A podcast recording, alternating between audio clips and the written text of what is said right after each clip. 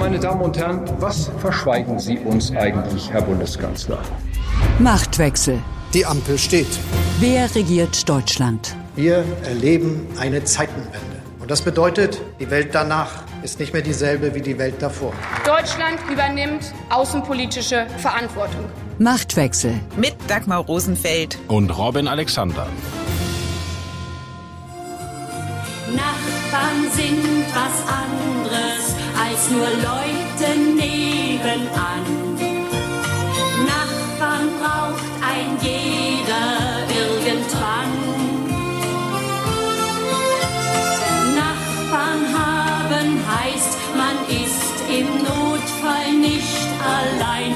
Wir sollten alle gute Nachbarn. Gute Nachbarn zu sein, wie es Johanna von Kotschian singt, das ist die europäische Idee. Zu der gehört auch, sich in einem Notfall nicht alleine zu lassen. Die Lage in der Ukraine ist seit mehr als einem Jahr ein akuter Notfall und ebenso akut bleibt die Frage, wie weit die Unterstützung für Kiew gehen soll. Längst aber geht es für Europa um mehr als die Verteidigung der Ukraine. Es geht auch und vor allem um die Absicherung der Länder, die sich durch Wladimir Putins imperialistisches Gebaren bedroht fühlen. Abschreckung, der Klassiker des Kalten Krieges, ist zurück. Oder wie SPD-Chef Lars Klingbeil es formuliert hat, heute geht es darum, Sicherheit vor Russland zu organisieren. Das ist auch der Inhalt eines Fünf-Punkte-Plans, den Klingbeil in Warschau auf einem Treffen mit anderen sozialdemokratischen Parteiführern am Mittwoch diskutiert hat. Partnerschaftspolitik ist das Schlagwort in Klingbeils Papier, in dem die sicherheitspolitischen Bedürfnisse der Ost- und Mitteleuropäer aufgegriffen werden. Papier ist bekanntlich geduldig, die Realität ist es nicht. Das hat der Besuch von Boris Pistorius in Litauen gezeigt. Die deutsche Sozialdemokratie, das Erbe Willy Brandts und die Zukunft der Verteidigungspolitik, darüber sprechen Robin und ich in dieser Folge von Machtwechsel. Außerdem werfen wir einen Blick unter die Motorhaube der Ampel, die gerade am Verbrenner aus herumschraubt.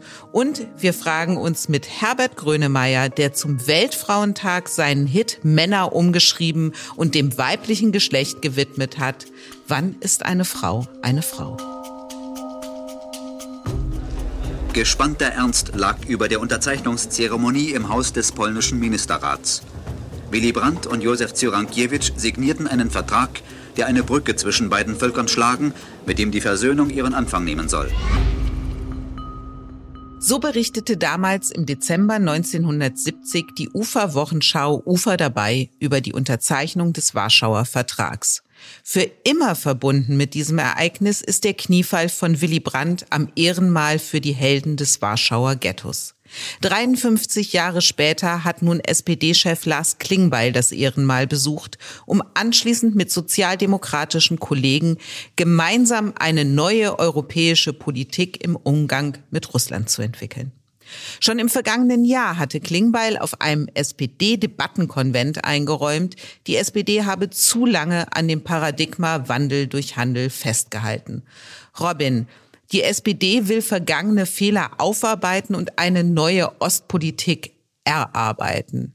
Ist das jetzt auch ein Abschied vom außenpolitischen Erbe Willy Brandts? Das würde die SPD strikt verneinen, weil es für die SPD ganz, ganz wichtig ist diese Erinnerung an Willy Brandt. Der hat ja da mehr als den Status eines Säulenheiligen hochzuhalten. Und ich persönlich glaube, dass das sogar funktioniert. Weil wenn man sich historisch anguckt, was Willy Brandt getan hat, diese Ostpolitik, Verträge mit der Sowjetunion, Verträge mit Polen und dann natürlich irgendwann Verträge mit der DDR, war ja eingebettet in eine transatlantische Freundschaft und auch in eine funktionierende Abschreckung. Also die Ausgaben für die Bundeswehr waren damals immer relativ gesehen von diesem Bruttoinlandsprodukt wesentlich höher als heute, auch höher als sie jetzt werden sollten. Und wenn man es böse interpretiert, könnte man sagen, sie versuchen den Brand zu retten und den Bahr zu opfern. Weil Egon Bahr war ja der intellektuelle Kopf hinter dieser Ostpolitik und Egon Bahr hatte tatsächlich in späteren Jahren in bemerkenswerten Interviews und anderen Interventionen sehr so eine Art, wie soll ich das mal sagen, linksgewendete deutschnationale Vorstellung. Also das war so ein bisschen östlich von Berlin gibt's eigentlich nur Moskau und mit denen muss man sich verständigen und die dazwischen müssen halt sehen, wie sie klarkommen. So und wenn man es so sieht, wobei auch das, glaube ich, wird Bar auf jeden Fall über seine gesamte Lebenszeit hin nicht gerecht, dann macht die SPD eine Neujustierung und versucht sich den Brand zu erhalten und das finde ich sogar richtig. Aber dann muss man doch auch konstatieren, dass sie in den vergangenen Jahren deutlich mehr Bar als Brand gewesen ist. Also wenn du dir anschaust, Abschreckung, das glaubten ganz viele, das glaubte nicht nur die SPD, ist nach dem Zusammenbruch der Sowjetunion nicht mehr nötig gewesen und eingebettet ins Transatlantische. Also wir gucken nur auf Nord Stream 2, dieses Projekt, was ja dann am Ende doch abgesagt worden ist, aber über Jahre aufrechterhalten wurde als wirtschaftliches wirtschaftliches Projekt, wie ja immer betont wurde, das war ja alles andere als eingebettet in die transatlantischen Beziehungen. Also doch ein Stück Abschied von dem, was mal war. Ich glaube, wenn man da fair ist, muss man sagen, dass die eigentlichen Fehler nicht gemacht wurden, als Brandt regierte, sondern in der späteren Zeit, vor allen Dingen in den 80er Jahren. Da hat die SPD nur noch auf den Dialog mit den Regimen gesetzt und völlig verpasst, dass in Osteuropa auch was anderes passierte. Also die Solidarność in Polen und die Zivilgesellschaften und so weiter. Das haben die einfach ignoriert und haben sich ganz auf die kommunistischen Parteien konzentriert, gipfelte dann in diesem bizarren gemeinsamen Papier mit der SED über gemeinsame ideologische Vorstellungen und Differenzen. Und da kann man schon eine Fortschreibung sehen, weil dann halt auch nach der Wende man immer geguckt hat, was macht eigentlich Putin, was macht sozusagen die Machtvertikale. Und die Leute in Russland, die nicht zu diesem System gehörten, hat man ignoriert. Und die Leute in Osteuropa, die gesagt haben, was macht ihr da? Das wird alles böse enden. Den hat man gesagt, ach, ihr habt doch keine Ahnung. Oder man hat ihnen sogar gesagt, ihr seid russophob. Und so gesehen ist ja jetzt die Reise von Klingbeil nach Warschau, das Treffen mit anderen Sozialdemokraten, doch eine Art Wiedergutmachung, die er da leistet, mit dem Bekenntnis, wir haben zu lange übersehen und überhört, was die Osteuropäer und Mitteleuropäer gerade in Bezug auf Putin bewegt. Ja, wobei das ist schwierig wegen dem polnischen Schauplatz. Also die polnische Politik ist sehr speziell. Und da gibt es ja eigentlich gar keine vernünftige Sozialdemokratie mehr oder wirkmächtige Sozialdemokratie. Und auch dieser Besuch am Mahnmal für das Ghetto ist schwierig, weil das ist ja der Aufstand der Juden, die versuchen sozusagen ihrer Vernichtung zu entgehen. Das ist nicht der Warschauer Aufstand, den es auch noch gab, ja, wo die polnische Bevölkerung versucht hat, bevor die Russen da waren, die Deutschen selbst abzuschütteln. Und das klingt jetzt, wenn ich das sage, vielleicht kleinteilig, aber in Polen ist das ein Riesending. Das ist mir bewusst geworden, als Armin Laschet den Bundestagswahlkampf machte, ist der nach Polen gefahren zu diesem Warschauer Aufstand. Also nicht zu dem Ghetto-Aufstand, sondern zu dem anderen Warschauer Aufstand. Und das haben die mit großer Genugtuung gesehen, weil es in Polen die seltsame Vorstellung gibt, dass ihr Leiden das ja massiv war unter der deutschen Besatzung, nicht gesehen wird.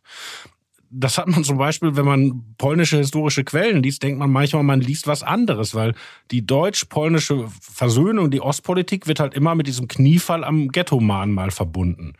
In Polen hat den aber damals kaum jemand mitbekommen, weil die Regimepresse darüber gar nicht berichtet hat. In Polen ist sozusagen das Startdatum der deutsch-polnischen Versöhnung ein gemeinsamer Brief polnischer und deutscher Bischöfe ein paar Jahre vorher. Die formulieren, wir bitten um Versöhnung und gewähren Versöhnung. Ich zitiere jetzt frei. Ja, also schon das Erinnern an den Versöhnungsprozess ist in beiden Ländern sehr, sehr unterschiedlich. Jetzt haben wir einen ganz speziellen Blick auf Polen geworfen. Polen spielt ja auch eine wichtige Rolle, was die Unterstützung der Ukraine angeht. Und wenn wir über die Ukraine sprechen, dann müssen wir darüber sprechen, dass Anfang der Woche Lars Klingbeil und Rolf Mützenich gemeinsam nach Kiew gereist sind.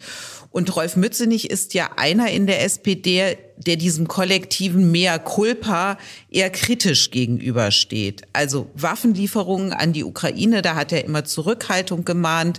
Er hat dem Außenministerium vorgeworfen, dass die, die sich um Diplomatie zu kümmern haben, mehr über Waffen reden als über Diplomatie.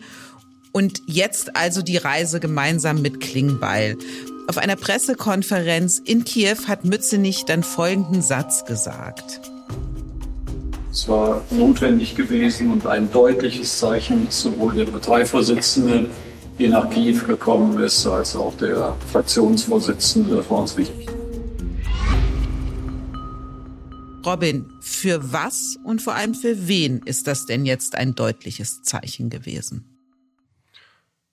Bisher waren Sozialdemokraten nur in Regierungsfunktionen oder in Staatsfunktionen wie Steinmeier in Kiew. Und das hat ja auch bei Scholz schon ein, eine Diskussion gehabt, die suboptimal gelaufen ist im Vorfeld. Jetzt kommen zwei Leute, die für die Partei und die Fraktion stehen und das ja auch nochmal so verbalisieren. Das ist also ein Zeichen, dass die SPD ihre Ukraine und ihre Osteuropapolitik neu justieren will. Und das ist aus SPD-Sicht ein dringend notwendiges Zeichen, weil man kann sich nicht vorstellen, wie unpopulär die dort sind. Dass Mützenich und Klingbeil klar in ihrer Funktion der eine Fraktionsvorsitzende, der andere Parteivorsitzende gemeinsam gereist sind, ist doch auch bemerkenswert, weil sie, was die Ausrichtung der sozialdemokratischen Ostpolitik angeht, nicht unbedingt die gleiche Sicht haben, oder? Auch was den Blick auf die Vergangenheit und die Fehler angeht. Da habe ich in den Zeitungen viel gelesen, was ich echt unterkomplex fand, weil da wurde immer gesagt, Klingbeil hat's verstanden und er nimmt jetzt den Mütze nicht mit, so ungefähr. Und ich glaube, da liegt der Fall differenzierter, weil Lars Klingbeil war elementarer Teil der SPD-Russland-Connection. Ja, der hat mal engen Kontakt mit Gerd Schröder gehabt. Der hat engen Kontakt mit Heino Wiese gehabt. Das ist der niedersächsische Politiker, der bis zu einem Consulting-Büro in Russland hatte und wirklich die ganze Verflechtung organisiert hat. Also dieses ganze, was man in Osteuropa kompromittiert nennen würde. Da war Klingbeil Teil von. Mützenich nicht. Mützenich war nie auf dem Putin-Ticket. Mützenich hat nicht finanziell profitiert mit dieser Russland-Connection hat er nichts zu tun. Mützenich kommt halt aus einer pazifistischen Tradition. Also dessen, wenn man so will, politisches Lebenswerk hat er eigentlich darin gesehen, abzurüsten und irgendwann sogar die nukleare Abschreckung zu überwinden. Und so kommt also der eine, der kein Problem mit der Bundeswehr hat, aber Putin ziemlich nah über andere Genossen an sich rangelassen hat und der andere, der bei Putin Connection clean ist, aber ein Problem mit der Bundeswehr hat, also die kommen da beide hin und versuchen, was Neues anzuknüpfen bei den Leuten, die halt Opfer von Putin geworden sind. Gerade Mützenich gehörte ja zu denjenigen, die in der Ukraine nicht besonders beliebt gewesen sind, um es mal so zu formulieren. Mützenich selber hat ja auch mal gesagt, er stehe auf einer Terrorliste der Ukraine, weil er als Feind angesehen werde, weil er Waffenlieferungen skeptisch gegenübergestanden habe. Das Ansehen von Mützenich von der SPD in der Ukraine, noch mal ein paar Worte dazu. Hat dieser Besuch etwas verändert? Also Mützenich stand nie auf einer Terrorliste. Das war auch wirklich unklug, dass er das gesagt hat. Er stand auf einer Liste von Personen, die russischer Desinformation Vorschub leisten. Da hat ihn die ukrainische Führung draufgesetzt. Auch das meiner Meinung nach töricht, weil Mützenichs Position ist nicht pro Kreml oder ist, das wäre einfach falsch gesehen, ja. Aber nochmal, die SPD muss überwinden, diese seltsame Fixierung eigentlich auf die eigene Biografie der Friedensbewegung der 80er Jahre, die ein Teil der Leute da hat. Was ja auch absurd ist, wenn man darüber nachdenkt, weil der Gegner der Friedensbewegung war ja der SPD-Kanzler Helmut Schmidt und die eigentliche Partei der Friedensbewegung waren die Grünen, die das alles viel schneller über Bord geworfen haben. Also Mützenich tut sich damit schwer. Es gibt etwas in mir, was das sogar nicht unsympathisch findet, dass man nicht alles sofort über Bord wirft und das neue Lied singt. Aber in der Funktion, die er ist, halt der Fraktionschef der Regierungspartei, muss er halt das mittragen, was jetzt getragen werden muss. Und da hat er sich vielleicht doch ein bisschen schwer getan. Ja, und wie das in der Ukraine ankommt, werden wir sehen. Bisher ist das ja so seltsam. Deutschland tut ja gar nicht so wenig, hat aber trotzdem oft die Rolle dieses Buhmanns, weil Scholz halt so zögerlich kommuniziert. Und eine interessante Frage wäre, ob sich das jetzt verändert, weil auch die Ukrainer ja sehen, Moment, die Panzer, die jetzt kommen, die sind von Berlin organisiert worden. und andere haben nur geredet. Ich glaube, das wird in der Ukraine, könnte was verändern und vielleicht auch ein solcher Besuch. Ein anderer Sozialdemokrat, der am Wochenanfang auch auf Reisen gewesen ist, das ist der Verteidigungsminister Boris Pistorius. Er ist zum Antrittsbesuch nach Litauen gereist und hat auch dort eine stationierte Bundeswehrtruppe besucht. Die Bundeswehr führt seit 2017 die multinationale NATO-Kampftruppe in Litauen an. Lass uns mal hören, was Boris Pistorius bei seinem Besuch in Litauen gesagt hat. Dieses Engagement der Ostflanke ist so wichtig, wie es seit Ende des Kalten Krieges nicht war. Nur mit dem Unterschied, dass äh, bis zum Ende des Kalten Krieges Deutschland die Ostflanke gebildet hat, die Bundesrepublik. Die Sicherheit Litauens ist auch unsere Sicherheit und deswegen ist dieses Engagement so wichtig. Starke Worte, die Boris Pistorius da gesagt hat. Sie verlieren allerdings an Stärke, wenn sie an dem gemessen werden, was Olaf Scholz den Litauern schon im Sommer vergangenen Jahres versprochen hat. Hier Olaf Scholz im Juni 2022 in Litauen. Als Verbündete in der NATO fühlen wir uns einander verpflichtet und wir werden im Falle eines Angriffs jeden Zentimeter des NATO-Territoriums verteidigen. Und bei diesem Besuch hat Scholz den Litauern zugesagt, dass Deutschland eine Kampfbrigade bereitstellen werde. Das heißt also rund 3000 Soldaten und schweres Gerät für Litauen. Fakt ist, bis heute ist in Litauen nur der Kommandostab dieser Brigade eingetroffen, 14 Soldatinnen und Soldaten. Die litauische Regierung drängt darauf, dass die Brigade dort komplett stationiert wird. Die Deutschen sagen wiederum, das habe man so nie zugesagt. Robin, macht Deutschland hier einen Rückzieher oder haben die Litauer Scholz einfach nur missverstanden? Also, wenn man jetzt den ersten O-Ton, den du eingespielt hast, von Pistorius hört, dann haben die Litauer es doch genau richtig verstanden. Wenn Pistorius sagt, ihr seid das, was wir im Kalten Krieg waren, dann müssen da NATO-Soldaten hin. Ich meine, im Kalten Krieg waren ja auch amerikanische Soldaten in Deutschland stationiert und nicht nur der Kommandostab. Und was die deutsche Politik da macht, ist wirklich seltsam. Also es gibt diese Idee der NATO, dass man Truppen aus dem Westen in den baltischen Ländern stationiert, um Russland abzuschrecken. Ganz klassischer NATO-Move, ja. Und dann hieß es vor der Invasion in der Ukraine immer, ja, aber die können da nicht ewig bleiben, weil es gibt eben diese NATO-Russland-Akte, dass man in den neuen NATO-Gebieten im Osten keine Truppen stationiert. Und dann wurde mit solchen Mechanismen gearbeitet, dass die alle paar Monate rotiert haben. Also dass da immer nur eine kleine Truppe war und dann immer neue kamen und die alten wieder zurückgegangen sind. Und das ist doch nun erkennbar hinfällig. Also Putin hat die NATO-Russland-Akte doch wohl in der Luft zerrissen.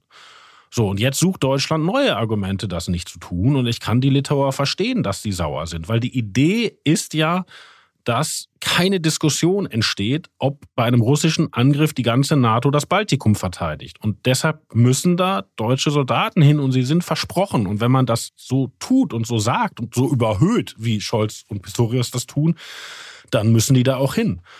Und ich glaube, der banale Grund ist, dass die Bundeswehr diese Brigade noch nicht zusammen hat, dass das vermieden wird. Und das kommt natürlich im Baltikum schlecht an.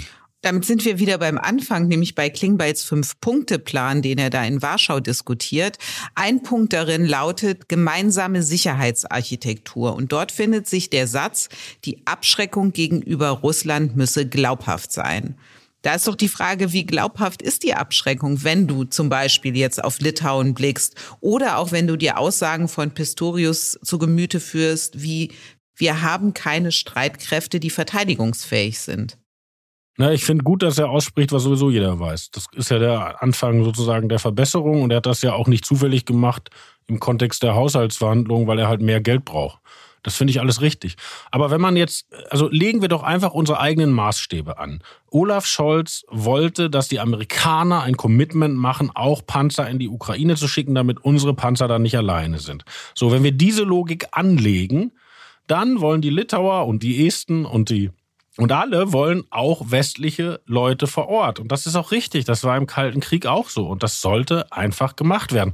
Und man darf nie unterschätzen, wie groß die Angst dieser Menschen vor Russland ist. Ich gebe dir ein Beispiel.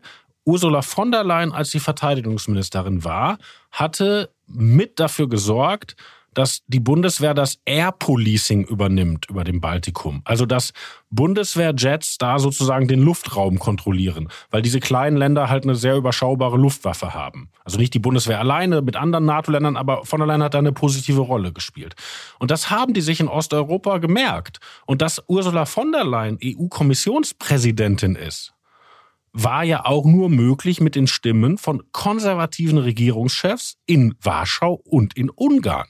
Ja, und zumindest in Warschau haben die sich gemerkt, dass von der Leyen da gegen innenpolitische Widerstände in die Sicherheit Osteuropas investiert hat. Dieses Mal scheint es doch aber so, dass es am Willen nicht zu fehlen scheint, aber an den Möglichkeiten. Also um einen alten Gauk-Satz zu zitieren, unsere Herzen sind weit, aber unsere Möglichkeiten sind beschränkt.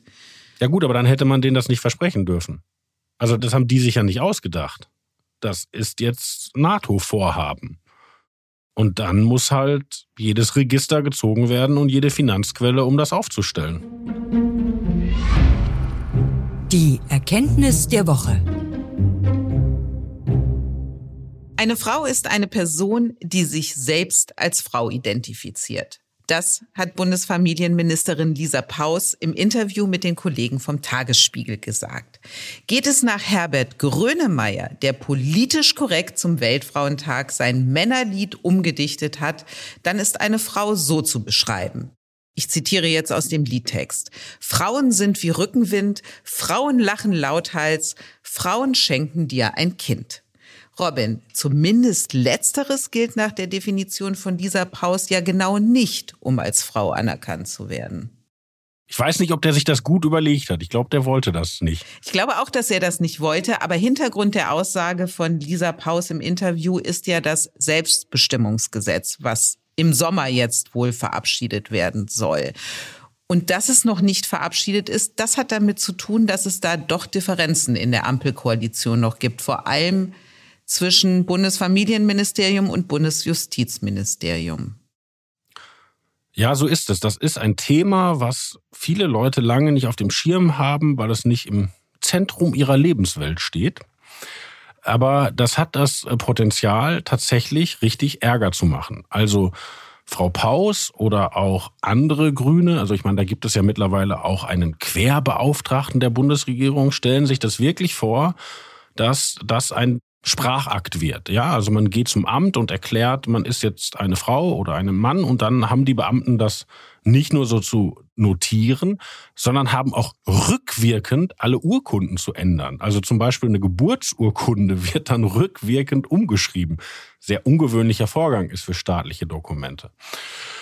Und andere in der Ampel merken, dass da Ärger droht. Die schauen nämlich zum Beispiel nach Schottland, wo gerade die Regierungschefin zurückgetreten ist. Und ein Teil des Ärgers, der sie zermürbt hat, war tatsächlich die Frage, ob per Sprachakt zur Frau erklärte Personen Zugang zu allen Einrichtungen haben, die eigentlich für Frauen reserviert sind, unter anderem zu Frauengefängnissen. Also ein Thema, was man eigentlich am Rande der Debatte vermutet, hat tatsächlich mittlerweile das Potenzial, in westlichen Gesellschaften das Zentrum zu erschüttern. Und da setzt ja auch Bundesjustizminister Marco Buschmann an. Also er hat in mehreren Interviews gesagt, dass es den Betreibern von Frauensaunen zum Beispiel überlassen bleibt, weiterhin auch ein Ort nur zu sein für Frauen, die dem Geschlecht nach, den geschlechtlichen Merkmalen nach auch Frauen sind. Ich hoffe, ich habe das jetzt so korrekt formuliert. Und dafür bekommt er Kritik. Ja, Marco Buschmann hat ja eine interessante Position in dieser Konstellation. Also das ist so, dass dieser ganze gesellschaftspolitische Teil des Koalitionsvertrages, der liest sich so ein bisschen so, als hätte ihn die grüne Jugend mit der Jugend der Linkspartei ausgehandelt. Das hat damit zu tun, dass sich die Liberalen und die Grünen halt in vielem nicht einig waren und dann demonstrativ in der Gesellschaftspolitik sozusagen die komplette Verbrüderung gefeiert haben oder Verschwesterung, wie immer du magst. So, und man hat mittlerweile gemerkt, dass das bei bürgerlichen Wählern und auch bei Sozialdemokraten und überhaupt bei vielen Leuten für hochgezogene Augenbrauen sucht. Und Marco Buschmann steht jetzt auf der Bremse in mehreren Feldern. Das ist eine interessante Konstellation, weil die FDP-Fraktion teilweise weiterdrängt. Die ist nämlich immer noch auf dem Trip, lass uns alles mit den Grünen vereinbartes hart durchziehen. Und Buschmann versucht halt an mehreren Stellen einer sehr, sehr spitzen, sage ich mal, Ampelgesellschaftspolitik eben diese Spitzen zu nehmen. Und einer dieser Versuche ist zu sagen, wenn es Leute gibt, die halt Räume für Frauen geschaffen haben, und Frauensauna ist da, glaube ich, nur das trivialste Beispiel. Da geht es ja auch um Frauenhäuser, da geht es um Schutzräume, dann können diese Leute für sich erklären, wir bleiben bei der klassischen biologischen Definition von Frau. Und da hat er die Rechnung aber ohne die Grünen gemacht. Sowohl Frau Paus als auch besagter Herr Lehmann wollen durchsetzen, was ursprünglich auch vereinbart war, nämlich Frau ist Frau und wenn Frau Sprachakt ist, dann ist es auch so. Und ich finde, in der Binnenlogik haben sie sogar einen Punkt. Also ich meine, wenn die Regierung einerseits sagt, jeder, der sich als Frau identifiziert, ist eine Frau, dann kann man ja nicht sagen, das gilt aber an Raum X nicht, weil die Betreiberinnen das anders sehen. Wir können jetzt mal in die Praxis gehen, Robin, und sehen, dass selbst die Grünen mit dem Satz von dieser Paus hadern. Zwar steht im Bundesfrauenstatut der Grünen, von dem Begriff Frauen werden alle erfasst, die sich selbst so definieren. Also das ist das, was ja auch dieser Paus gesagt hat. Und genau das hat sich ein Parteimitglied zunutze gemacht und hat bei einer Wahl zum Stadtvorsitzenden auf einem Frauenplatz kandidieren wollen. Diese Person hatte aber erst kurz zuvor, so berichtet es die Taz, in der grünen Mitgliederkartei ihr Geschlecht ändern lassen. Ab heute bin ich weiblich, könnt ihr das bitte in euren Akten anpassen, hat in einer E-Mail dann gestanden. Das Präsidium hat die Kandidatur auf einem Frauenplatz abgelehnt, weil, so die Argumentation des Präsidiums, die Person weiterhin einen männlichen Vornamen getragen hat und sich hat als Mann auch ansprechen lassen. Das wiederum hat der oder die Abgelehnte vor dem Landesschiedsgericht zu einer Klage bewogen und sie hat Recht bekommen. Das Gericht hat sich auf das eben schon zitierte Bundesfrauenstatut berufen. Damit war aber nicht genug. Bei den Grünen ist die Sache weitergegangen und sie ist am Ende vor dem Bundesschiedsgerichtshof gelandet. Und der hat nun definiert, dass als Frau nur Personen gelten, die sich eindeutig und dauerhaft als Frau definieren. Und demnach sind dann auch non-binäre und genderfluide Personen keine Frau, weil sie sich eben nicht klar und dauerhaft dem weiblichen Geschlecht zuordnen. Robin, da widersprechen die Grünen sich doch gerade selbst. Ja, und das ist nicht nur ein Privatvergnügen der Grünen Partei. Also das Selbstbestimmungsrecht sieht ja vor, dass du einmal im Jahr aufs Amt gehen kannst und sagen kannst, mein Geschlecht ist jetzt so. Und damit ist ja das Kriterium der Dauerhaftigkeit scheinbar auch relativiert.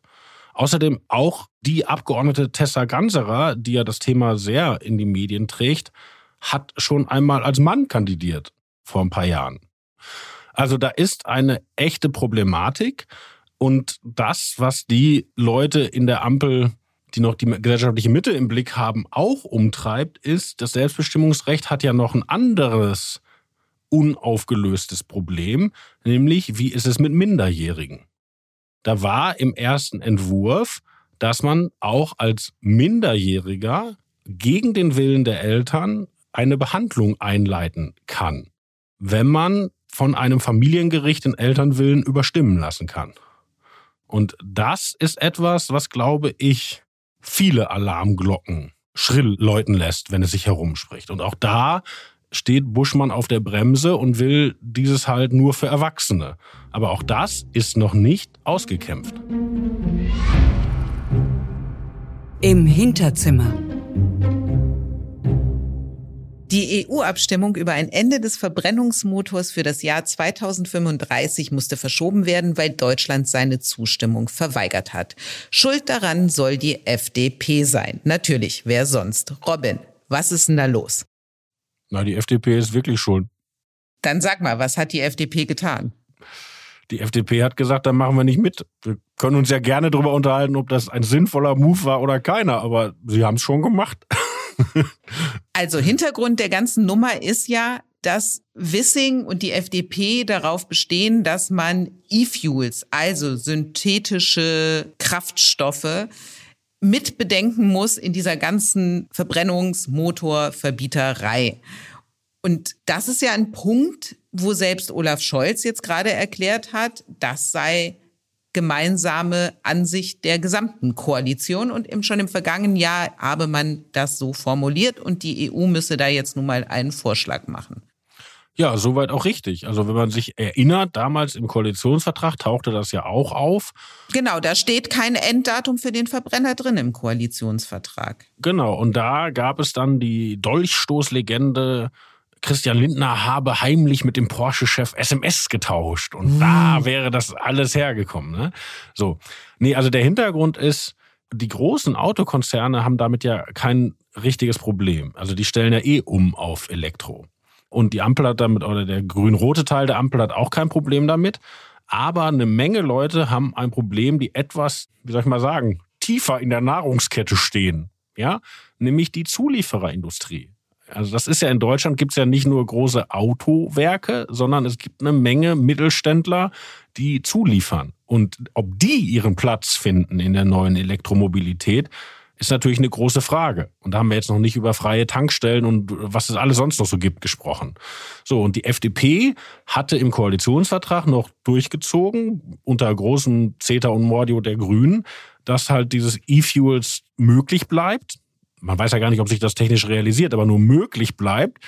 Und zwischendurch haben sie das Thema ein bisschen schleifen lassen. Also Herr Wissing hat sich auch ein bisschen seltsam geäußert zwischendurch. Sie haben in Brüssel auch nicht ganz laut aufgeschrien, als das alles seinen Gang ging. Und das verleitete die Grünen dazu zu glauben, man hätte die FDP im Sack. Das ist jetzt aber nicht so. Also die FDP hat jetzt noch gemerkt, was da ist und was eine Menge ihrer Wähler wohl auch umtreibt und stellt sich auf die Hinterbeine. Und meine Prognose ist auch, dass sie damit durchkommen. Das heißt? Naja, es ist ja, wie Scholz gesagt hat, der Deal mit der EU war, dass die Kommission einen Vorschlag macht. Und Frau von der Leyen, die Kommissionschefin, war ja nicht zufällig gerade in Meseberg. Und es ist ja sowieso seltsam. Also das Argument der Grünen ist ja immer, das ist eigentlich entschieden. E-Fuels taugen nichts für Pkw und das wird sich nie durchsetzen, das wird sich nicht rechnen. Wenn es sich nicht rechnet, warum müssen wir es verbieten? Dann kann es ja auch so vom Markt verschwinden. Dann wird gesagt, ja, aber dann müssen wir in die Forschung und Entwicklung investieren und das können wir uns auch sparen. Aber wir brauchen ja E-Fuels sowieso für Lastwagen, für alles Schwere. Es gut läuft auch irgendwann für Flugzeuge. Also diese Idee, dass man jetzt sagen kann, das wird niemals nie taugen und das muss alles eingestampft werden, ohne auch nur ein Prozent Experte zu sein, finde ich die doch ziemlich mutig, das so zu formulieren auf 100% Expertise mit dir nächste Woche, Robin. Freue ich mich jetzt schon, weil dann gibt's die neue Folge von Machtwechsel auf welt.de und überall, wo es Podcasts gibt. Und wie immer, lieber Robin, gehört das letzte Wort dir und ich weiß, es wird nicht Brumm Brumm sein. Auf Wiederhören.